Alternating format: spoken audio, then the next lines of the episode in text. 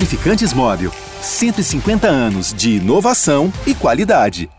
Olá, sejam muito bem-vindos ao episódio 262 do podcast Posse de Bola, edição gravada na segunda-feira, dia 12 de setembro. Eu sou Eduardo Tironi, já estou conectado com os meus amigos Arnaldo Ribeiro, Mauro César Pereira e Juca Kifuri. Pelo menos três times entraram em campo no fim de semana, pensando no meio da semana que vem, dessa semana, quando acontecem os jogos da, de volta da semifinal da Copa do Brasil. O São Paulo, com seu time praticamente reserva, conseguiu segurar o Corinthians, que poupou alguns jogadores no Morumbi, um a um, com direito a desabafo do Ceni ao final. E em Goiânia, o Flamengo também com reservas ficou no 1 a 1 com o Goiás e viu o Palmeiras abrir dois pontos a mais sobre ele na liderança. Quem foi com força máxima foi o Fluminense. Coincidência ou não, foi o único que venceu, bateu o Fortaleza por 2 a 1. Corinthians e Flu se enfrentam em Itaquera, quarta-feira na semifinal da Copa do Brasil. Quem está jogando mais? Quem chega com mais chance no confronto? Não, e do outro quinta lado, feira. Quinta-feira. Quinta do outro lado, o Flamengo com grande vantagem pega o São Paulo no Morumbi, quarta-feira. Quarta-feira. O Ceni disse que o tricolor no Maracanã. É, no Maracanã, falei Morumbi, né? Ceni disse que o tricolor não desiste. Com as escolhas que fez, o Dorival se vê meio que obrigado a chegar nessa final e conquistar pelo menos um título, já está na final da Libertadores. Esses serão os temas do nosso primeiro bloco, com o meu erro de várias datas aí, mas é isso aí. E se o Flamengo vai se distanciando do líder Palmeiras, outro time começa, quem sabe, a sonhar. É o Internacional, é o novo vice-líder do campeonato. Tem uma distância agora de oito pontos do Verdão. A vitória magrinha do Palmeiras sobre o Juventude deixa o time com a mão um pouquinho mais na taça mesmo que o time não venha jogando bem. Ainda, ainda tem alguém ameaçando? O Inter é uma verdadeira ameaça? É sobre tudo isso que a gente vai falar no segundo bloco. E no terceiro bloco, o papo será a Série B. Se por um lado o Cruzeiro nada de braçada, por outro, o Vasco está seriamente ameaçado. Na estreia do Jorginho, o time perdeu para o Grêmio, que também estreou o Renato Portaluppi. A distância do Cruz Maltino para o Londrina, o quinto colocado, é agora de apenas um ponto. Nós já temos aqui uma enquete que foi muito bem pensada desde ontem às seis da tarde, estamos matutando sobre essa enquete, e ela faz a seguinte pergunta: quem desses times tem está mais perto de conquistar um título? É o Corinthians, é o Flamengo, é o Palmeiras ou é o São Paulo?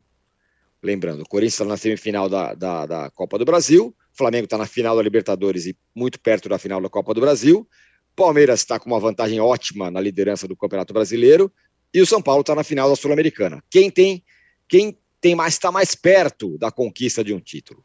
Bom dia, boa tarde, boa noite é, a todos. Por que não o Fluminense se um Corinthians, âncora? Só cabem quatro. Os dois estão. É, mas os dois estão em igualdade de condições. Então, Sem pergunta dúvida. a você, que é o responsável pela enquete.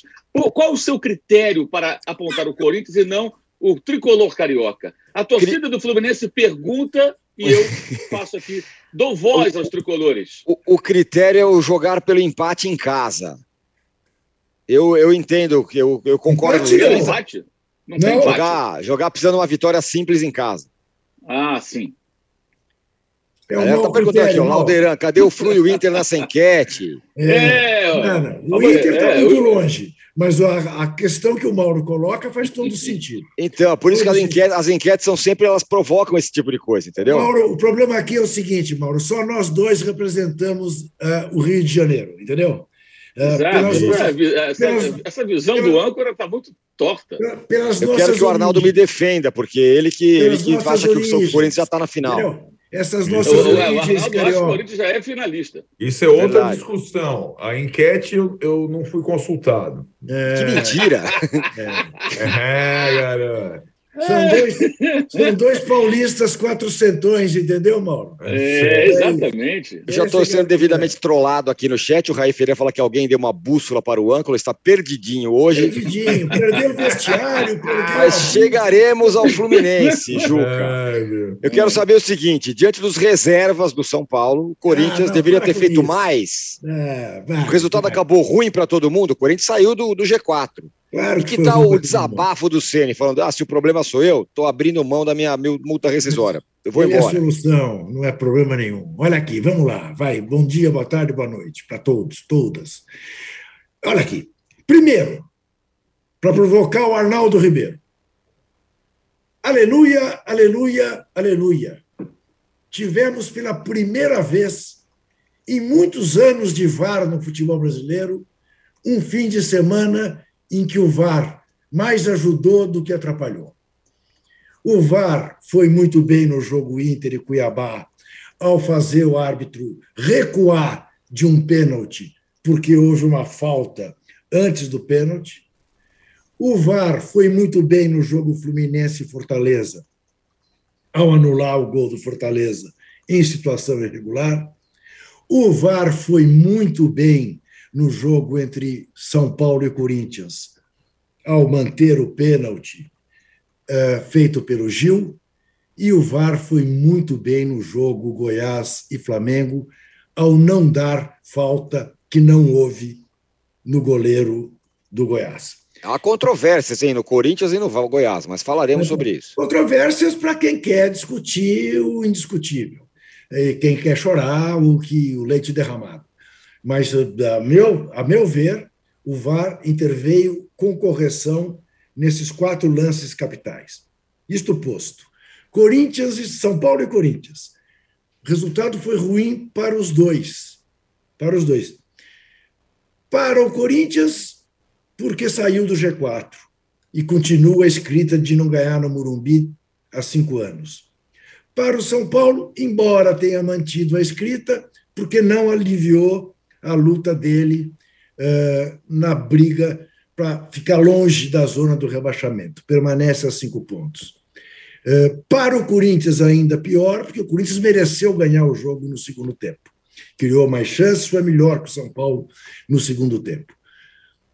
O São Paulo tem a explicação do Rogério Ceni numa brilhante entrevista que ele deu no pós-jogo, Gostei demais da entrevista dele, da sinceridade dele, das declarações de amor que ele fez ao São Paulo e da explicação técnica que ele deu, que realmente aquele time do São Paulo que jogou na quinta-feira não aguentaria uh, uh, jogar contra o Corinthians no domingo, um Corinthians descansado uma semana inteira, principalmente depois que o Renato Augusto entrou e mudou o jeito uh, de o Corinthians jogar. Mas eu achei o resultado ruim para os dois. Ruim ruim. É, não, não choveu nem molhou. E aquilo que você disse, pela primeira vez em 26 rodadas, o Corinthians está fora é, do G4. Tem grande chance de ficar, de voltar. Tem uma tabela agora aí com dois jogos razoavelmente tranquilos em Itaquera, mas enfim, é, não foi, não foi um bom resultado para nenhum dos dois, num clássico que não decepcionou mas também não foi nenhuma maravilha. O grande jogo, na verdade, eh, dessa rodada acabou sendo o jogo entre Fluminense e Fortaleza, que foi um jogo muito bom de ser visto. Realmente muito bom. E, de resto, âncora, respondendo à sua enquete, é uhum. evidente que nós já temos um campeão, que se chama Sociedade Esportiva Palmeiras. Portanto, o time que está mais perto do título é o Palmeiras. São Paulo vai ter um jogo complicado contra o Independiente Del Valle. E hum, eu acho muito difícil que o Flamengo não ganhe ou a Copa do Brasil ou a Libertadores, e acho até que é favorito para ganhar os dois.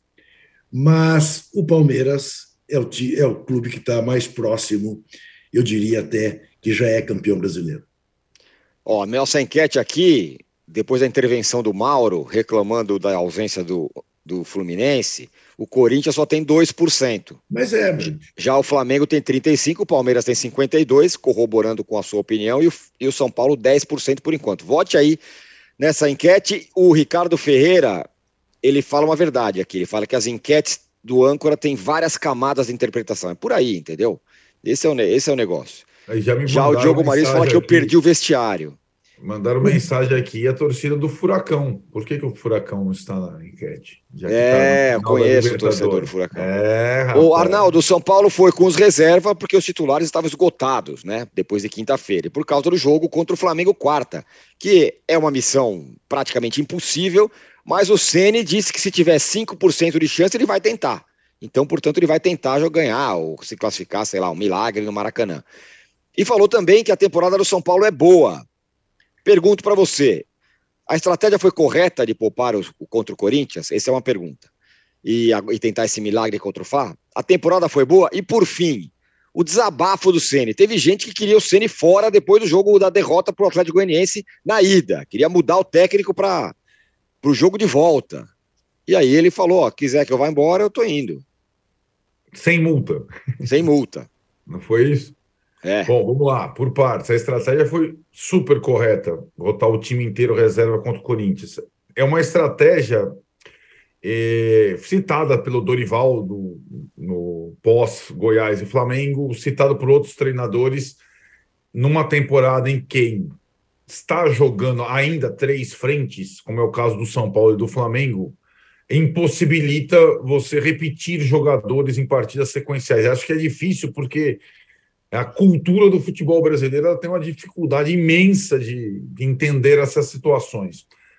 E vamos uh, lembrar o seguinte, que uh, a questão física do futebol hoje ela se impõe tanto, tanto, tanto, tanto, que os reservas do São Paulo causaram mais dificuldades ao Corinthians do que o misto do São Paulo no segundo tempo, quando alguns titulares entraram e, como disse o Juca, o Corinthians esteve mais próximo da vitória quando o São Paulo teve mais titulares em campo. A questão física é preponderante. São pouquíssimos jogadores no futebol brasileiro que desequilibram, pouquíssimos, e eles só desequilibram quando eles estão bem fisicamente. Então, é, essa estratégia foi completamente correta. E, claro, Tirone, só pode ser adotada é, depois da classificação do time à final da Copa Sul-Americana, é como você tem um trunfo na mão, você tem uma final a disputar já, você está mais leve, e aí tudo é uh, desencadeado pós-classificação na quinta-feira. O Ceni também falou na entrevista, eu também considero como o Juca ótimo, do aspecto emocional além do físico. Você, tem só, você não tem só o desgaste físico, você tem o desgaste emocional. Disputa por pênaltis, depois não sei o que lá e tal isso tudo conta também. A questão da temporada ser boa, eu acho relativa. Eu acho que é uma temporada ok, que teve bons momentos até agora e momentos muito ruins. O elenco que o São Paulo montou é um elenco capaz de disputar uma final de Copa Sul-Americana, é um elenco capaz de disputar a final de, Copa, de Campeonato Paulista, é um elenco capaz de disputar uh, não talvez o título da Copa do Brasil, mas a fase que o São Paulo chegou é, até a semifinal ou quartas de final, dependendo do cruzamento. Agora, é um elenco também é, em condição de disputar um brasileiro em termos de pontos. Eu acho que o Rogério fala muito disso, eu entendo, concordo que o São Paulo não jogou tão mal no brasileiro para ter poucos pontos como tem nesse momento, mas a campanha no brasileiro é aquém de um ano bom, né? Vamos combinar. É, acho que a frente Copa do Brasil, muito mais do que uma esperança de classificação, é você estar mirando no dia 1 de outubro, final da Copa Sul-Americana, utilizando o seu time principal, não de uma forma seguida. Para explicar melhor, se São Paulo e Flamengo jogassem pela Copa do Brasil domingo, e São Paulo e Corinthians jogassem pelo Brasileiro na quarta, o Rogério colocaria os reservas contra o Flamengo e jogaria com os titulares contra o Corinthians. Simplesmente porque a escolha dele não foi pela Copa do Brasil, ou pelo Flamengo, ou pelo Corinthians. Foi pela questão física e emocional, três dias depois de ter conseguido a classificação para a final da Sul-Americana. A entrevista, de fato, é, pós-jogo foi é, completa em todos os aspectos. E essa situação eu não sei se vocês entenderam da mesma forma, ele continua falando que é, caso o São Paulo não vença a Copa Sul-Americana no dia 1 em Córdoba, ele vai de novo colocar, entre aspas, o cargo à disposição, como colocaria se o São Paulo não tivesse passado pelo Atlético Goianiense. Quando você fala que tinha gente querendo a saída do Ceni depois de Goiânia, ele mesmo estava querendo, entre aspas, a saída dele depois de Goiânia. A obsessão dele em conquistar um título pelo São Paulo talvez seja até maior que a dos torcedores, né? E isso está evidente, latente. Ainda é, é possível, claro, é um jogo só, É, o São Paulo tem como trunfo diante do Del Valle não exatamente um time que esteja jogando melhor, não está jogando melhor, mas tem como trunfo o fato de ser um, um clube popular, de provavelmente tomar conta do estádio lá em Córdoba, a torcida do São Paulo, e tentar é, um título que muda a temporada seguinte. Por isso, tanta muda a temporada seguinte, porque faria o São Paulo disputar a Libertadores, ter um troféu, é, enfim, nessa temporada, depois de ter investido para tal, e aí sim é, mirar um ano melhor no ano que vem. Lembre-se também que faz parte da entrevista coletiva do Rogério pós-jogo contra o Corinthians que o ano que vem, para eventualmente disputar a Libertadores com alguma condição, ele imagina que o time tenha que ser melhorado. Isso tem sido falado, né? De 2021 para 2022. Ele tocou nessa tecla e já anuncia de 2022 para 2023. Salientar mais uma coisa. De novo, a torcida do São Paulo compareceu em grande número. De novo, o Corinthians não conseguiu ganhar no Morumbi. É... De novo, essa questão do mando entre São Paulo e Corinthians no Clássico Paulista ela é talvez a, a mais é, é, latente do futebol brasileiro. É incrível como um time não consegue se sentir confortável no campo do outro, mesmo que, curiosamente, nesse brasileiro, o São Paulo tenha mandado em Itaquera, o Corinthians tenha mandado no Morumbi, mas nenhum dos dois quebrou o tabu. É, pois é. O, o Mauro, o Rogério Ceni falou: não, temos 5% de chance, vamos tentar ganhar do Flamengo lá. Lembrando, né? A vantagem do Flamengo é imensa, 3 a 1 no Morumbi, só, o Flamengo joga por até uma derrota de, de por um gol de diferença. Agora, mesmo assim, é, reservas contra o Goiás, um a um, é, são reservas que vêm sendo utilizadas no Campeonato Brasileiro. O Flamengo vai meio que. Misto, né? Oi? Misto, misto não misto, misto. Reserva, né? Sim, misto. Entrou a Rascaeta depois e tal. É, e outros jogadores. Então o Flamengo vai meio que se despedindo do Campeonato Brasileiro, ao que parece, né? Agora a diferença pro, pro, pro Palmeiras aumentou e joga tudo nas Copas. É isso? E o Flamengo optou, me parece, por, por tentar ganhar as Copas. O a Flamengo já poderia. A torcida reclamou, né? É, o Flamengo já poderia ter assumido isso publicamente, né? Porque está muito claro isso desde o jogo do Corinthians, 1x0 gol contra do Rodinei, que o Flamengo não está priorizando o brasileiro. A chance do Flamengo encostar no Palmeiras lá passou, que foram dos jogos contra Corinthians, Palmeiras e Ceará. Ali o Flamengo fez o quê? Dois pontos. Um empate com o Ceará e um empate com o Palmeiras. Tivesse feito sete, ele entrava nessa rodada dois pontos atrás e vencendo lá em Goiânia continuaria dois pontos. A postura do time ontem, reserva, misto, titular, pouco importa, mas não era a postura de, de um time que busca uma liderança de campeonato. E sim de um time que está pensando na quarta-feira agora e no dia 29 de outubro, quando fará a final da Libertadores. Está muito claro isso. É, a intensidade, o interesse, o empenho, você percebe que é outro ritmo. O empate em Goiânia não é nenhum absurdo. O Goiás perdeu dois jogos em casa. Perdeu para o Fluminense e para o Internacional, que são dois times do bloco de cima, né? É o, é o segundo colocado e o quarto colocado. Empatou com o Flamengo, empatou com o Atlético, empatou com o Palmeiras. O Palmeiras empatou no último lance. Um gol do Rony, no último lance do jogo. O Atlético foi buscar resultado, foi 2 a 2 Então, não é, não é o jogo de ontem que mostra algum problema, mas sim a postura do clube é, não é só do Dorival, me parece, acho que isso é uma coisa do clube, né? embora ninguém assuma a responsabilidade pela decisão, certa ou errada, né? É, de deixar de lado o campeonato. Eu disse lá atrás, quando o Dorival assumiu, e vou repetir aqui: o que, o Flamengo tinha que fazer? Centrar nas Copas e buscar uma vaga na Libertadores via Campeonato Brasileiro, fazendo o melhor possível no Brasileirão. Mas com o Palmeiras empatando muitos jogos, numa determinada sequência, por exemplo, nos últimos cinco jogos, o Palmeiras perdeu seis pontos. Seis pontos ficaram pelo caminho. O Flamengo não aproveitou. A distância agora é de nove, como era ao final do primeiro turno. Quando assumiu o comando do Flamengo, o Dorival estava sete atrás. A diferença não diminuiu, ela aumentou com o Dorival. Então não é só o Paulo Souza, tá, o início do... Não, não. O Flamengo não buscou o título brasileiro como deveria. Não digo que iria alcançar, não estou afirmando isso, mas não foi atrás como deveria. É só olhar a importância dada aos jogos do mata-mata. É, não acho totalmente errado, mas acho que passou a fase em que dava para tentar alcançar o Palmeiras. Agora, existe uma situação que está muito clara, que é a aproximação de, uma, de um momento do campeonato em que vai acontecer uma sequência de jogos encavalados e que o Flamengo não vai ter condições de botar nem misto em campo, vai ter que colocar só reserva, se bobear, vai ter que enxertar com o jogador da base, como ontem entrou o Mateusão e entrou o Matheus França no final. Não vai, não vai ter como, porque vai ser uma sequência pesadíssima, especialmente se passar pelo São Paulo quarta-feira. Você vai ter dois meios de semana com finais de, de, competição, e aí é uma decisão, é um jogo de total concentração, é um jogo que requer muito mais do que um jogo com Goiás, com Ceará, ou, é, ou seja lá com quem for. Tá? É outra, outra pegada. Um Fla-Flu da final, ou o Flamengo e Corinthians, é outra história. O dia, dia 12 e o dia 19. Como é que você faz? Vai passar uhum. o domingo pensando no Ceará? Não, vai passar o domingo pensando no Fluminense ou no Corinthians. Então, se quarta-feira classificar, o Flamengo fica meio que obrigado a entrar com tudo nos jogos do mata-mata.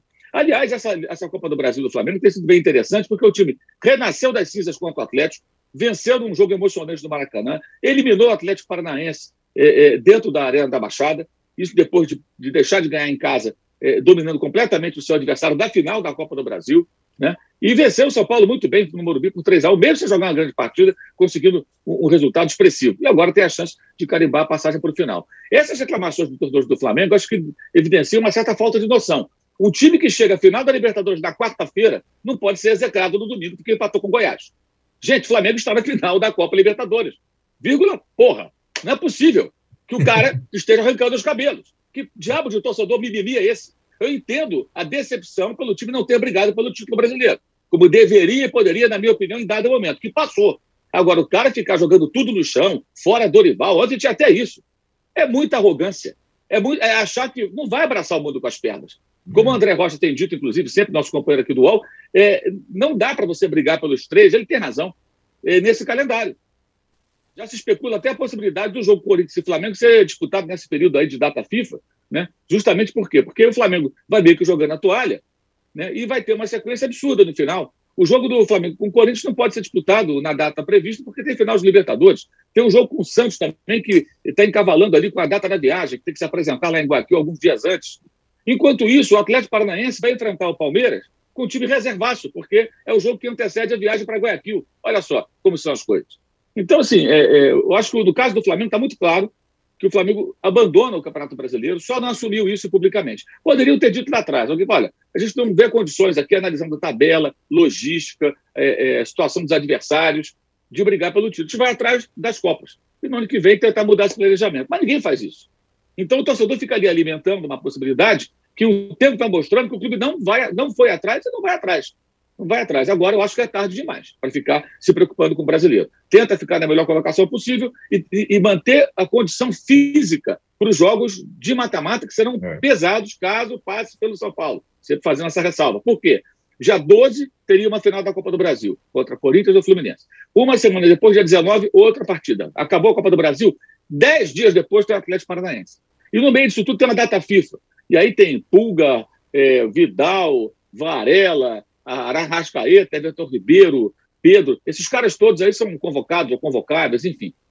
Então tem reserva, tem titular, tudo para poder é, voltar machucado de data FIFA, ser um, um, um, negócio desse aí. Então não tem como, não tem como. Eu acho que é, é, lá atrás, eu critiquei a época, o Flamengo deveria ter ido com um pouco mais de apetite nesses jogos contra Corinthians, Palmeiras e Ceará. Não foi, em nove pontos disputados, fez apenas dois desses confrontos, sete pontos, aí está o problema, aí está a diferença que poderia ter sido reduzida é, é, bastante com alguns resultados diferentes desse. O time é um time bem acomodado, bem preguiçoso, bem desinteressado em relação ao que seria um time brigando por, por uma aproximação em relação ao líder. Isso, para mim, então, ontem ficou bem claro. E então acho que o torcedor do Flamengo também tem que entender o contexto. No ano passado, na 26 rodada, o Flamengo estava a nove pontos do líder, igualzinho, que era o Atlético Mineiro. Só que o Flamengo, no ano passado, é, é, é, cairia na Copa do Brasil para o Atlético Paranaense em casa, 3 a 0 uma partida horrorosa, e chegou todo arrebentado na final da Libertadores, a ponto de perder jogador, jogador sem condição no primeiro tempo, foi o Felipe Luiz. O time não se preparou adequadamente para aquela final. O Palmeiras, que foi o vencedor do torneio, embora também tenha chegado fisicamente, teoricamente bem, mas teve jogador saindo na maca, arrebentado, pela, até pela estratégia adotada, as pessoas esquecem isso, o Palmeiras acabou levando a taça. Sabe quantos pontos o Palmeiras estava, Âncora, de relação ao líder na 26 rodada do ano passado? Ah. 16 pontos. 16 pontos. Uhum. 16 pontos. Ninguém falava nada, porque o técnico do Palmeiras tinha um plano. O plano dele certamente não incluiu o Natan Silva errar clamorosamente no gol lá em Belo Horizonte, o, o, o Pitico lá, André Adéras Pereira perder a bola na final, o Hulk perder pênalti. Nada disso estava no plano, porque o plano de um técnico não pode prever esses acidentes com os adversários. Mas deu certo. Então, dane-se o resto. Então está na hora do torcedor do Flamengo, esse mimimi aí, entender o seguinte: não dá para abraçar o mundo com as pernas. Houve um momento, sim, que dava para buscar, esse momento passou. Mas o time está na final da Copa Libertadores da América pela quarta vez em toda a sua história. O torneio começou há mais de meio século, e o Flamengo já chegou três vezes à final. Agora é a quarta. A terceira em quatro anos. O cara está reclamando. É muita falta de noção da realidade. Ainda tem de lambuja a Copa do Brasil com a possibilidade grande para a final. Então está reclamando do quê, meu amigo? Não tem que reclamar. Eu entendo, repito, que daria para buscar e tinha que ter entrado com mais força naqueles jogos. Isso já passou. Flamengo e Ceará tem oito dias. Esse foi o jogo da bronca mesmo. A maneira como o Flamengo encarou o Ceará e ali deixou dois pontos pelo caminho. O jogo com o Goiás acho que não é a questão. E o comportamento do time evidencia que tá... Agora, se o Flamengo achar que vai abraçar o mundo com as pernas, vai perder tudo. Porque não vai ter condição física. E é exatamente isso que o Rogério está preocupado do São Paulo. Eu não é. acho que o São Paulo jogou com o time reserva ontem só por causa da final. Foi porque Evidente. na quinta-feira o esforço foi muito grande. E se ele quinta-feira, para correr, para buscar um resultado. E era para o São Paulo ganhar uns três ou quatro. Mas já teve desgaste emocional dos pênaltis. O Arnaldo lembrou que na sexta-feira o Luciano estava arrebentado na hora que foi bater o pênalti. O jogador bateu no pênalti sem condição física, pelo esforço feito para conseguir um resultado é, é, de classificação. Aí você põe contra o Corinthians dias depois, vai acabar de arrebentar os caras. Então guarda, segura, recupera e usa com parcimônia nas próximas rodadas, tentando pescar um pontinho aqui outro ali para no dia primeiro, que está muito mais próximo do que a final da Copa Libertadores, o São Paulo tentar o título da Sul-Americana. Né? Agora, o pênalti contra o Corinthians foi um absurdo, né? queria só deixar esse registro aqui. Uma coisa totalmente surreal, o pênalti que foi dado ontem eh, no Morumbi. O Corinthians merecia a vitória, mas o São Paulo não perdeu, então o São Paulo acabou sendo ótimo. Porque Falei que ia ter polêmica. E, e, e não escapou, escapou de, de, uma derrota que, que o seu rival não consegue há muito tempo no seu estádio, né? ainda mais nessa época de torcida única, e segue o barco. Você acha, que o, você acha que o Gil não fez o pênalti, Mauro? Não. Acho que o, o Éder eh, dobra o joelho e se joga. Para mim não foi nada. Tá vendo? Polêmica. Polêmica. Agora, falar em polêmica. Por cima. O Gil agarra ele por cima. E ele se joga. Ele se Eu achei até que não teve tanta reclamação, tirando os jogadores em campo. Se, né? se, se o jogador põe a mão no outro, o outro desmancha com um farelo, para mim aquilo não é pênalti, não. Eu achei uma cavada tremenda ali. Mas enfim. Aí, ó, tá vendo? Polêmica. Ô, Juca, é... para o pessoal que está reclamando que a gente não colocou, que eu não coloquei o Fluminense é, na enquete, é. projetaram o Fluminense. Foi o único dos quatro que venceu, foi é. o único dos quatro que, que foi com sua força máxima para o jogo, ganhou bem do Fortaleza de 2 a 1 um. É. O Arnaldo bem... acha que o Corinthians é super favorito na quarta, e você? Não, super favorito não é. Eu continuo com a minha opinião que o Corinthians tem a vantagem de jogar em casa, onde contra times mais ou menos do nível dele, o Corinthians tem se dado bem, empurrado pela Fiel. Então, o Corinthians tem esse aspecto a seu favor. Time por time, futebol por futebol, o Fluminense, no momento, está jogando um futebol que agrada mais do que o futebol do Corinthians embora não tenha jogadores tão estrelados uh, como o Corinthians. Mas o Paulo Henrique Ganso está num momento extraordinário. O Cano nem se fala, fez um golaço contra o Fortaleza. Mas diga-se de passagem, o jogo no Maracanã, que foi muito bom, era jogo para empate. O Fortaleza não mereceu perder o jogo. Fluminense tem problemas na defesa, continua com problemas. Fluminense não vai ter um jogador absolutamente fundamental para ele no meio de campo. Isto faz diferença, evidentemente, ah, mas não, eu não considero o Corinthians favoritaço que para usar o neologismo que Arnaldo Ribeiro uh, inventou. Eu acho que é um jogo pau a pau com algum favoritismo uh, corintiano. Algum, pequeno, por causa da fiel. E aí, Arnaldo? Não, Tiro, a questão é a seguinte, para mim. É, o Fluminense perdeu a chance de executar o Corinthians na partida de ida. E aqueles minutos finais é, do Maracanã, o gol do Roger Guedes e o cartão do André, elas, eles colocam um peso é, na balança. É, de lá para cá, além de tudo, o Fluminense perdeu o Nonato, que era outro titular do meio de campo. O Fernando Diniz tentou, no jogo contra o Fortaleza, um, uma terceira tentativa de substituto para o Nonato. Agora a volta do Iago Felipe.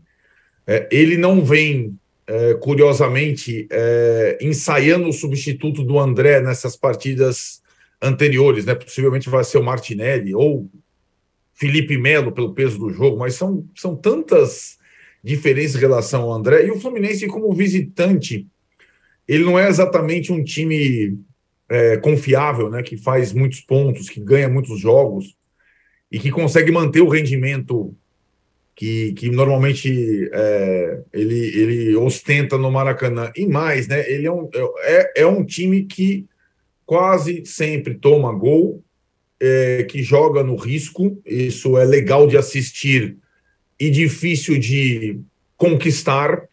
É, num campo em que um erro qualquer resulta normalmente em gol, o campo mais rápido do que o campo do Maracanã. E a gente viu isso contra o Fortaleza, né? É, teve, teve a questão lá dos, dos gols anulados, do VAR, mas o que o Fluminense proporcionou de chance para o Fortaleza por erros na saída foi uma enormidade. Parecia uma recaída, né? uma recaída dos últimos tempos. Então eu acho que pelo fator casa, pelo fator torcida, por, pelo time ter melhorado muito, o Corinthians melhorou. Melhorou. O Corinthians não é mais um bando. O Corinthians melhorou. Se você. Ah, não ganhou do São Paulo reserva, é verdade, mas o Corinthians, em termos de conjunto, melhorou bastante. O Fausto Vera se firmou como volante. Aliás, ótimo jogador. A defesa do Corinthians se estabilizou. É, o Vitor Pereira parou de inventar nas laterais e na zaga. Preservou os laterais para o jogo, os mais experientes para o jogo contra o Fluminense. E a dupla de ataque é boa. O Vitor Pereira descobriu que a dupla de ataque é boa. E o Yuri Alberto, que voltou a jogar o que se esperava, e o Roger Guedes. E o Renato Augusto foi guardado. O Corinthians é favorito, sim, poxa. Bomba. Claro que é. Joga em casa, está mais inteiro, não tem grandes ausências para o Malcolm, o, Mal, o Maicon, e, e vai jogar é, com. Para mim, seria uma surpresa muito grande se o Fluminense se classificar em Itaquera. Pode se classificar, mas tem que fazer uma coisa que não fez até agora: superar um adversário fora de casa, é, sem tomar gol, sei lá, tirando algum coelho da cartola. É, tem a reabilitação do Cano, é verdade, voltou a fazer, já é artilheiro do Campeonato Brasileiro de novo. Mas me parece muito a situação, é muito parecida, muito parecida a situação do, do Fernando Diniz no São Paulo, quando ele assumiu o time e tinha o time em condição é, de brigar em cima na Copa do Brasil, em cima no brasileiro, e essa questão da repetição do time, que, é, que tem uma fator, um fator muito interessante, que é o conjunto estar mais azeitado do que os outros, mas em temporadas e em calendários brasileiros, isso representa também um desgaste e acaba acarretando um desnível entre titulares e reservas muito grande. Aí você perde um jogador importante, você tem dificuldade de substituir. Foi assim que o Fernando Diniz, no São Paulo, na Copa do Brasil, quando ele perdeu Luciano e Reinaldo, ele não conseguiu. E aí ele perdeu as duas. Ele não conseguiu chegar em cima numa e não conseguiu ir à final da outra. É, é, é claro que é, se um dia o Fernando Diniz dirigir, sei lá, um elenco como o do Flamengo, que tenha é, reservas é, de alto nível, ele não sinta tanto a ausência de um titular numa suspensão, numa negociação, numa lesão. Mas não é a realidade do Fluminense, assim como não era do São Paulo lá atrás. Então, eu acho que o, o Corinthians tem mais é, chances por diversos fatores de fazer uma, uma decisão contra o Flamengo, e aí estou com o Mauro. Aí é, o Corinthians com o brasileiro ele vai ali, tá fora do G4, tá, mas é, hoje pode ser G6. G... Aí, aí o Flamengo vai ter que parar para cuidar de Flamengo e Corinthians. Aí, aí a coisa é grande. Co... Aliás, aliás, guardando o troféu é diferente, é, a importância é diferente.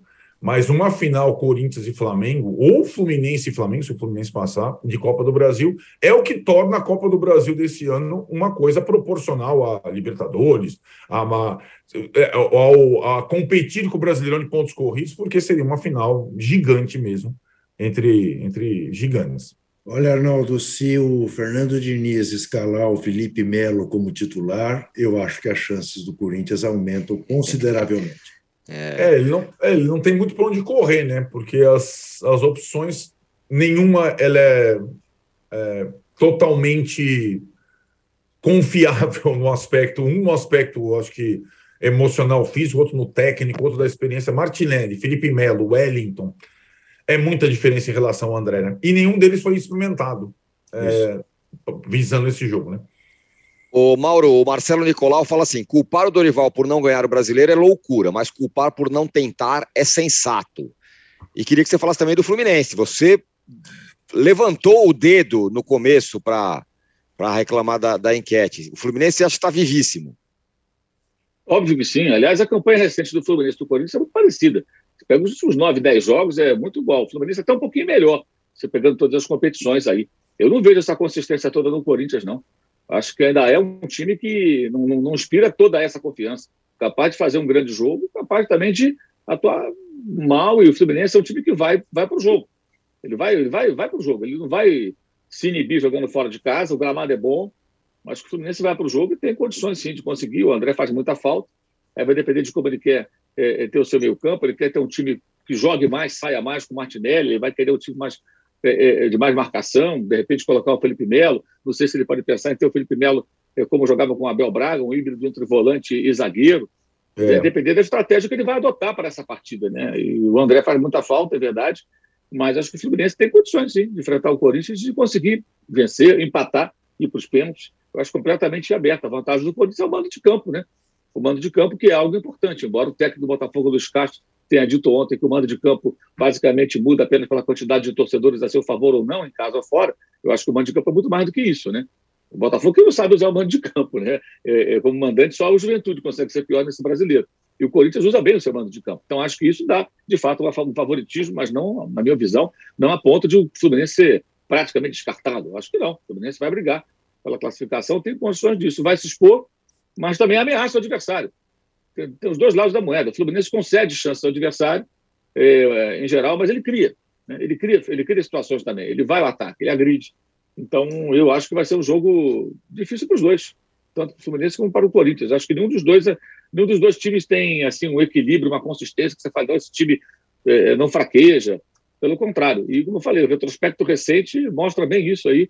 Tanto um quanto o outro é, perde, empata, ganha muito, sabe? Não tem uma sequência de resultados é, é, como poderia ser num outro momento, pelo menos da, da temporada. Agora, o Corinthians melhorou né, nos últimos tempos, mas acho que ainda está aquém daquilo, inclusive, que eu esperava do Vitor Pereira, embora eu entenda todos os argumentos que ele apresenta, como nessa recente aparição aí no evento em São Paulo, quando ele falou é, a respeito do trabalho dele e admitiu que gostaria de ter um time jogando de outra forma, mas ele não consegue pelo calendário, como já falamos há pouco, o calendário brasileiro inviabiliza certas situações, né, certos projetos né, que não, não conseguem vingar. Você realmente não consegue porque é um negócio muito insano, especialmente nesse ano. Mas a CBF já prometeu que no ano que vem não vai ter jogo na data FIFA, né?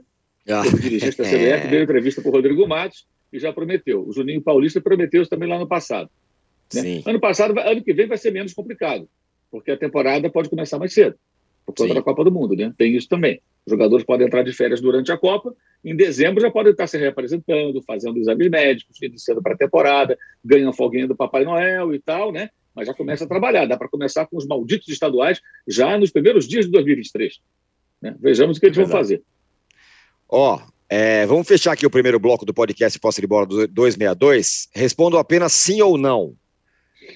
O gol do Flamengo, do lá, do, do gol de empate do Flamengo, que teve VAR, falta no goleiro ou não, foi bem assinalado ou não? Tipo assim, tá, tá, foi, foi justo, teve falta?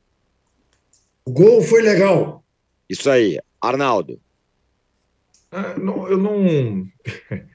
Eu, eu, a minha tese é aquela: Decisão de lance interpretativo é do árbitro em campo. Eu sou contra revisão do VAR para qualquer lance interpretativo. Estou contra. Então, o VAR revisou, é, é, revisou Goiânia, errou, errou para mim. Errou a revisão. Se o árbitro estava de frente para o lance e achou falta, falta. Assim é em qualquer lugar, só aqui que muda. Fala, Mauro. Eu concordo que o, que o VAR não deve interferir, mas para mim ontem foi um erro para o VAR interferir, porque foi um erro claro. Só a central da apito achou que houve falta e o árbitro na hora. Foi uma, uma coisa absurda, porque o, o, jogador não toca no goleiro. Aliás, o goleiro dá uma entrevista bem feliz depois no final. Não, que a bola estava sob o domínio, fala alguma coisa. Não, não estava sob o domínio. É. Ele errou. Ele esperou a bola na mãozinha. Ele tinha que se deslocar em direção à bola para fazer a defesa, ou socar a bola. Ele esperou para ficar com ela. O Léo Pereira se antecipou, o Tadeu e desviou de cabeça, e na sequência o gol do Matheus França. Eu também acho que não deve interferir muito, mas ontem acho que foi um erro muito claro. Foi um erro muito claro. E só a central da Pito mesmo para concordar com aquilo, porque é, uma, é um desejo incontrolável de concordar com a arbitragem. Eu tenho que concordar com eles. Então, eles vão lá e concordam. Passam vergonha. Repito, central do apito é um desserviço ao futebol. Não, não importa quem esteja ao microfone. Não importa o gênero, não importa se foi bandeirinha, não importa se foi juiz de futebol, árbitro, qualquer um deles, salvo o Sálvio é o único que escapa ali, é o nosso salvo em espírula, porque os outros, vou te dizer, infelizmente, eles não vão bem nesse trabalho. E ontem, mais uma vez, foi um desastre. Teve uma outra também do jogo do Cruzeiro, né? que gerou muita discussão entre os cruzeirenses, né? de bola recuada e tal. Sim, sim, Mas, enfim, é, é, é, o repertório é grande. Muito bem. Eu acho que também não foi falta no lance. É, fechamos o podcast Posse de Bola, o primeiro bloco é, do podcast Posse de Bola 262 e voltamos já já para falar do Palmeiras, cada vez mais perto da taça, e do Inter. Será que está ameaçando? Já voltamos. Há mais de 150 anos, os lubrificantes Móbil acompanham a evolução dos motores, trazendo tecnologia e inovação para veículos de todo o mundo. Uma tradição que se renova a cada dia, garantindo a liderança no desenvolvimento de produtos de alta performance. Conheça a tecnologia móvel para o seu motor durar mais. Se tem movimento, tem móvel.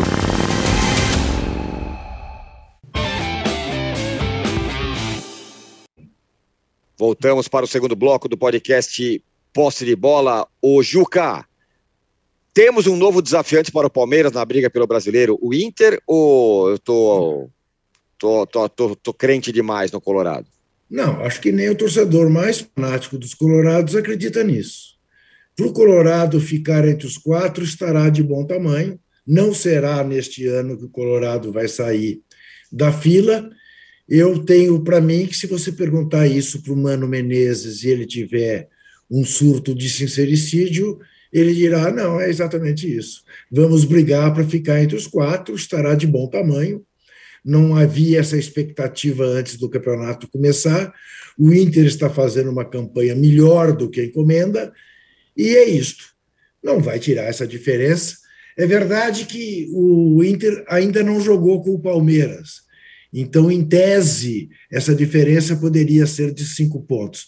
Só que o jogo Inter e Palmeiras no Beira Rio é exatamente o último jogo da, do Campeonato Brasileiro, da última rodada do Campeonato Brasileiro. Até lá o campeonato estará devidamente decidido. Palmeiras desfilará no Beira Rio como campeão brasileiro. O Arnaldo, já era. O Palmeiras está naquela fase de ganhar pontos sem necessariamente jogar bem. É só ir com a, na ponta dos dedos, como, como faria, como diria o Galvão Bueno com o, com o piloto Vai de Fórmula 1. É. é. É, é, acho que é um pouco isso. Uh, Juca tem razão. Uh, agora só mudou o vice-líder. Sim, uh, desta vez tem a questão que o vice-líder ainda tem o confronto direto. Né? O Palmeiras passou pelos outros confrontos diretos com a vantagem folgada ainda na liderança. É, não jogando bem, é verdade, mas o Inter também não está jogando bem, né? O Inter tem, teve, teve tanta dificuldade com o Cuiabá quanto o Palmeiras teve com o Juventude, né? E o Inter não é um time confiável no seguinte aspecto: você não, você não consegue ver é, regularidade, às vezes boas atuações, às vezes atuações muito ruins, né?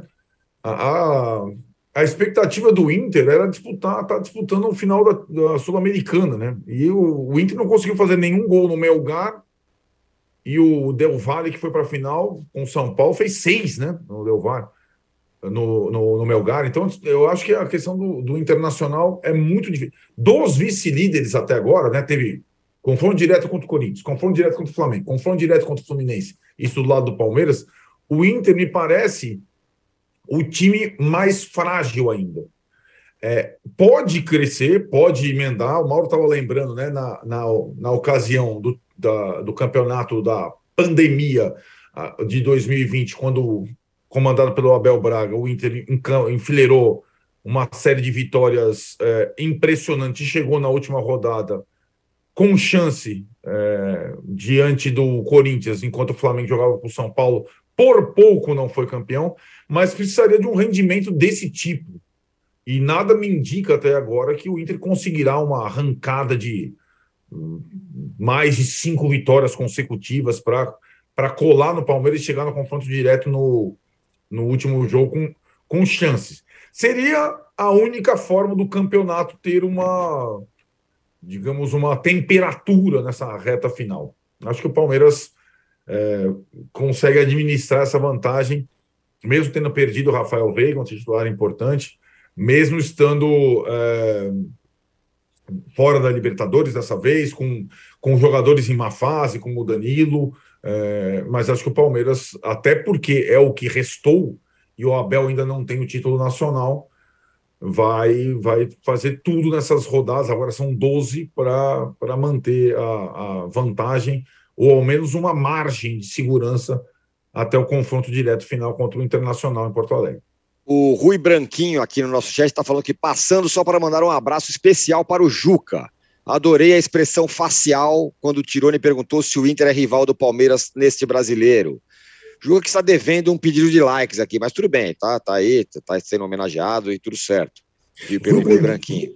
Rui Branquinho, Rui Isso. Branquinho, sobre quem, aliás, é, falei bem na última sexta-feira com amigos dele da Grey São Paulina, é, é, uma, é uma figura que o São Paulo deveria explorar mais do que explora. Já explorou melhor, eu diria. Hum. Já explorou melhor. Muito Você bem. sabe que Rui Branquinho é fartamente responsável pela idolatria em torno de Rogério Ceni. É mesmo? Opa! Olha fez só. Coisa, fez coisas belíssimas com o Rogério Ceni quando o Rogério Ceni ainda jogava no São Paulo. Ó. Oh. Belíssimas. O Mauro, o Palmeiras está naquela fase, a mesma do quando, quando foi campeão com o Cuca, que na reta final não necessariamente jogou bem, mas foi levando, foi pontuando, ganhando um pontinho aqui, ganhando um pontinho ali, enquanto todo mundo em volta tropeça, vai encaminhando para o título. Eu não sei se é parecido com, aquela, com aquele momento, porque o Cuca ele não teve. Ele pegou o campeonato no meio do caminho pegou o time já muito próximo de uma eliminação na fase da Libertadores, na fase de grupos, né? É, pelo trabalho anterior, que foi do Marcelo Oliveira. Agora não, agora o técnico do Palmeiras é o mesmo desde a temporada retrasada, enfim. É, o Palmeiras foi eliminado da Libertadores né, nessa semana. Isso é um ponto importante para lembrar. O Palmeiras caiu da Libertadores, caiu da Copa do Brasil. Então isso não é mérito. Então a campanha é muito boa no brasileiro, mas o time fracassou em dois mata-matas importantes, especialmente a Libertadores. Eliminado em casa pelo Atlético Paranaense. Tá? Esse é um ponto também que tem que ser ressaltado. Né? É, aliás, a Fórmula 1 não vai mudar, nem vai ter reflexões da FIA, porque o Verstappen está ganhando tudo. Né? Não vai ganhar 11 corridas em 16, 5 seguidas, mas a FIA não vai fazer nenhuma revisão. E não vi nenhum jornalista é, é, pró-Hamilton, por exemplo, Mercedes, mercedesiano, se é que existe isso, pedindo essa mudança radical. Só palmeirenses pedem isso, essa grande piada né, na, na mídia verde. É, mas vai marchando para o campeonato. O Internacional tem uma chance que é repetir 2020. Nove vitórias seguidas e torcer pelo improvável, que é o Palmeiras perder muitos pontos, como o São Paulo perdeu naquela ocasião. O São Paulo tropeçou é, seguidas vezes. Né? A diferença do Inter para o Palmeiras na rodada 26 era até, é, para o São Paulo, era o líder era até maior do que a atual, nove pontos. E na 31, cinco rodadas depois, o Inter já era o líder. E só foi perder liderança lá no final quando perdeu para o Flamengo no Rio, né? E na última rodada ainda teve chances até o último lance. Vencesse o Corinthians, teria sido campeão. É muito difícil repetir isso. É, e também o Palmeiras, embora tenha perdido pontos nesses últimos jogos, não me parece um time capaz de, de ter uma queda tão brusca como o São Paulo teve naquela ocasião, né? Que foi justamente quando o São Paulo perde ali o a Copa do Brasil, a chance de ir à final do Grêmio, e despenca na virada para 2021. O campeonato, para quem não se lembra, invadiu o ano seguinte e, então, acho que o Palmeiras está marchando para o título que é, é, é, é, o mais provável, obviamente. É até chovendo molhado falar isso. Né? É chovendo molhado. Agora, o Inter depende disso. Nas últimas partidas do Inter, o time foi até bem. Né? Venceu quatro jogos dos últimos cinco, né? o que não é pouco. É, mas enfrentou também times do bloco de baixo. Havaí, Juventude, Cuiabá. Venceu o Fluminense, venceu bem o Fluminense e empatou com o Corinthians é, jogando fora de casa. Então, é um retrospecto bom, mas com adversários não tão desafiadores, digamos assim. Agora, na sequência, o Inter vai ter que continuar ganhando para poder ter alguma chance. Vai pegar Atlético Goianiense, Red Bull Bragantino, Santos, depois o Flamengo, Goiás, Botafogo, Curitiba, Ceará. Dá para ganhar esses jogos? Acho que dá para ganhar a maioria deles. O Inter tem condições de vencer a maioria deles, mas tem que torcer muito para o Palmeiras ter um período parecido com esse último, que, que perdeu pontos também, né? Nesses últimos cinco jogos, o Palmeiras andou tropeçando, andou empatando muitos jogos, então perde pouco, mas empata bastante. O Inter vai depender disso. É muito difícil. Mas acho que o Inter tem que continuar remando. Ele só está disputando uma competição. Ele foi eliminado pelo Belgar na Sul-Americana, em casa, que foi um papelão, né? É, então, continuar, continuar remando, brigando para tentar chegar o mais longe possível. Mas é muito difícil de acontecer. O Palmeiras deve caminhar para o título brasileiro. E um detalhe que eu acho que é importante frisar, tem um texto do César Grafietti, que ele publicou ontem, que eu acho que é bem relevante, ele mostra a questão econômica, obviamente, que é a área onde ele atua, ele, ele, ele desfila, e, e, a questão técnica. Ele mostra que nos últimos anos, só dois times participam da Libertadores sempre, Palmeiras e Flamengo. Desde 2018. Todo ano, os dois estão lá os demais se revezam. Um ano tem São Paulo, não tem Corinthians, tem Corinthians, não tem São Paulo, tem Grêmio, não tem Inter, tem Inter, não tem Grêmio, tem Atlético, não tem Cruzeiro, tem Cruzeiro, não tem Atlético, tem Fluminense, não tem Vasco, tem Vasco, não tem Fluminense, exatamente assim. Até o Vasco jogou a Libertadores nesse período dos, dos últimos anos, mas é, só quem joga todo ano são os dois, Palmeiras e Flamengo. E se você pega o recorte desse período, você encontra o Palmeiras caminhando para o terceiro título brasileiro, o Flamengo teve dois, né? Teve um ano do Corinthians ali com aquele primeiro turno que deu o título ao time comandado pelo Fábio Carilli, e o time do Atlético ano passado com dinheiro que é dos benfeitores. Né? Não é o Atlético que tem condições de manter aquilo.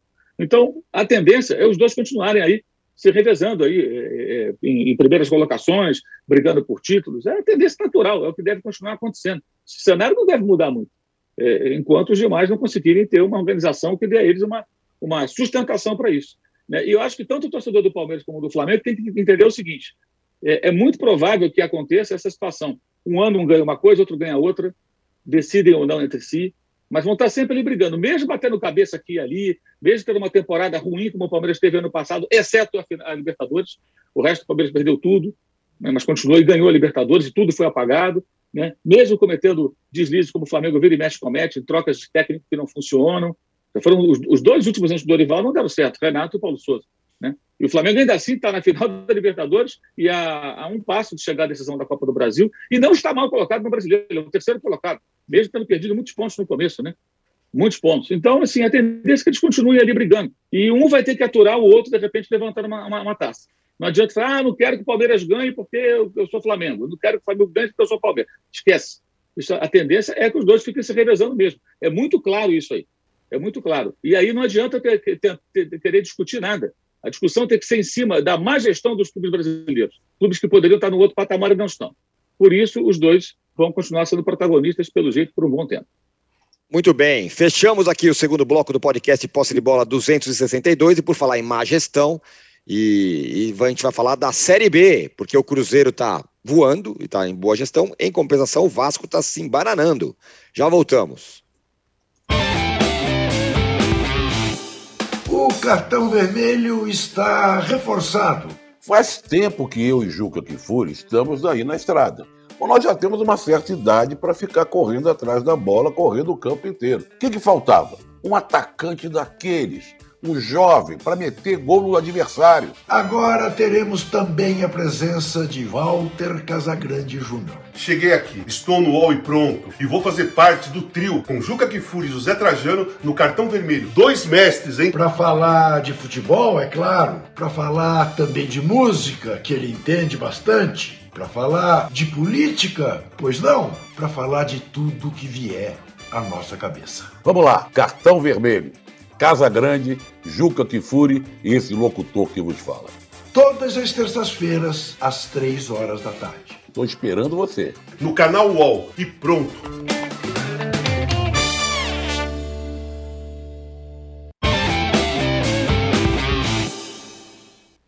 Estamos de volta para o terceiro bloco do podcast Posse de Bola 262. Eu confesso que eu tenho uma dificuldade enorme de quando as pessoas colocam só as iniciais do jogador. Eu não consigo identificar quem é o Paulo Henrique Guimarães fala o seguinte: pelo amor de Deus, o árbitro do jogo do Fla marcou mão do LP. Por isso o VAR chamou. Léo Pereira. É? Léo Pereira, pronto, tá aí. Por isso o VAR chamou, diz ele aqui no nosso chat. Agora, é, quem está em dificuldades mesmo é o Vasco. Perdeu do Grêmio na estreia do, do Jorginho e tá perigoso pro Vasco, né, Juca? Pois eu não entendi o chará do Jorginho, o presidente do Vasco, Jorge Salgado, é, trazer o Jorginho. Eu não entendi. você achar que o Jorginho vai dar estabilidade ao Vasco, vai classificar o Vasco com o discurso do Jorginho, as, as declarações dele do pós-jogo de ontem foram terríveis. Ele disse que o Vasco jogou muito melhor contra o Grêmio na derrota do que em algumas vitórias que ele viu. Uma bobagem. Aliás, ele só faz isso. Então, eu também estou muito preocupado com o Vasco. Acho que dá. Não é possível que o Vasco perca a vaga para Londrina, mas estou preocupado porque não tenho a menor confiança que o Jorginho conduza esta nau neste momento de turbulência. Vamos ver o que acontece, mas há motivos de sobra para o Cruz Maltino estar muito, mas muito preocupado. O Mauro, independentemente da escolha do Jorginho, também o Vasco ficou aí no meio do caminho com, com umas escolhas meio malucas, né? O Maurício Souza lá, que era do Flamengo, depois técnico interino, o time foi desmilinguindo, né? É, os equívocos não são poucos, né? Ontem o Vasco consegue tomar um gol de contra-ataque também, que eu vou te contar, né? Primeiro a bola, bola resvalando, depois aquele contra-ataque. Quer dizer, por que o Vasco exposto daquela maneira, né? Contra o Grêmio, o Grêmio jogando em casa. É, eu acho bem preocupante a situação, um ponto só de vantagem sobre o Londrina. O Londrina tem reagido, né? Está se aproximando meio que sorrateiramente, né? O Londrina chega devagar, sem que ninguém. Adilson Batista, hein? Exatamente. Professor a de cinco, seis pontos ali, aí o Vasco vencia, o Londrina vencia, empatava um ou outro, tudo não saía do lugar, de repente foi encostando, encostando, e a responsabilidade sempre fica mal em cima do Vasco. Lembrando sempre que o Vasco está na situação de SAF aí para. E, o que vai ser se o Vasco ficar mais um ano na Série B, né? O terceiro ano. Né? Falando em SAF, né? E o Botafogo, né? Ontem empatou com, em casa, né? para decepção do seu torcedor com o seu algoz da Copa do Brasil, o América, né? E a torcida ontem vaiou, acho que ontem a torcida teve motivo para vaiar, porque está demais, né? O time é o segundo pior mandante do campeonato. Não consegue ganhar de ninguém jogando em casa. 32 mil, quase 33 mil pessoas foram ao estádio Newton Santos, em Engenhão, e esperavam ver mais do que isso. Já deu, já deu tempo do Botafogo, com um caminhão de jogadores que contratou, pelo tempo que o técnico está tá no, no, Brasil, apresentar um pouco mais. Né? Não estou dizendo que tem que brigar pelo título, não, mas um pouquinho mais. Ganhar um joguinho em casa, alegrar o torcedor do Botafogo. É. Então, é, me parece que, que é, não tem tanta gente textualizada mais, não, sabe? Os textualizados agora, set on fire, aquela coisa toda deu uma parada. Deu uma parada. O Arnaldo, e teve a estreia do Renato Portaluppi, de volta ao Grêmio. Ai. O Juca já está é, então, indo. Dando, dando bye bye pro Juca, diferentemente do Jorginho no Vasco, eu acho que o Renato no Grêmio faz sentido para o Grêmio e a, o acesso do Grêmio é, ele fica mais para curto prazo, então faz total sentido. E, e é, um, é, um, clássico nacional gigante que marcou a estreia de dois treinadores. Aliás, jogaram juntos, né? Jogaram juntos no Flamengo, na seleção brasileira, Jorginho e Renato. É, mas um tem um, tem, um, tem um domínio sobre o ambiente que o outro não tem, né? É, embora tenha jogado no Vasco também, o Jorginho e tal, tem história no Vasco. É, o Grêmio consegue uma vitória crucial, aliás, consegue duas vitórias cruciais, né? Mesmo antes da, da chegada do Renato, a, a, na rodada anterior, a vitória foi muito importante. Vai se consolidando, vai ficando uma situação, Tirone, e que fora o Cruzeiro, como você falou que nada de braçada, que, que Série B faz o Cruzeiro? Bahia e Grêmio já passaram dos 50 pontos, né? E o Vasco fica numa situação mais complicada. Além do Londrina, tem a ameaça do Ituano e do esporte que, que melhoraram na, né, na, no, no, segundo turno do, da Série B. E, e acho que para o Grêmio parece o pior já ter passado. Nessas duas vitórias seguidas da turma de cima, foi o time que ganhou duas seguidas. Nem o Cruzeiro ganhou as duas seguidas últimas, né? Então fez com que o time chegasse aos 50 pontos, respirasse e agora acho que tem uma tendência aí sob o comando do Renato de conseguir a, a, a, o acesso. Né? Eu vejo só o, o, Vasco ameaçado nesse momento, como analisou o Mauro e analisou também o, o Juca nessa, nessa Série B, entre os, os grandões, digamos assim. O Rubens Semedo fala: é, vocês poderiam fazer um comentário da Série C, principalmente do Vitória. Vitória está tá enrolado ali na Série C, não está bem no, na, no seu grupo ali na Série C, viu, Rubens?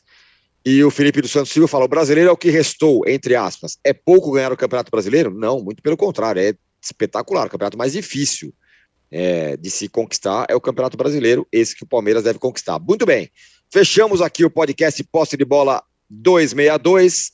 Você que está nos acompanhando ao vivo no YouTube, você fica agora com uma entrevista com Marcos Pontes no UOL Entrevista. E a gente volta sexta-feira com tudo sobre as finais da Copa do Brasil que serão decididas essa semana. Valeu! Você pode ouvir este e outros programas do UOL em uol.com.br/podcasts. Posse de bola tem pauta e edição de Arnaldo Ribeiro e Eduardo Tironi. Produção de Rubens Lisboa. Operação de ao vivo de Fernando Moretti e Paulo Camilo. Coordenação de Fabrício Venâncio e Juliana Carpanês. Os gerentes de conteúdo são Antônio Morei e Vinícius Mesquita. E o diretor de conteúdo é Murilo Garavello. Qual?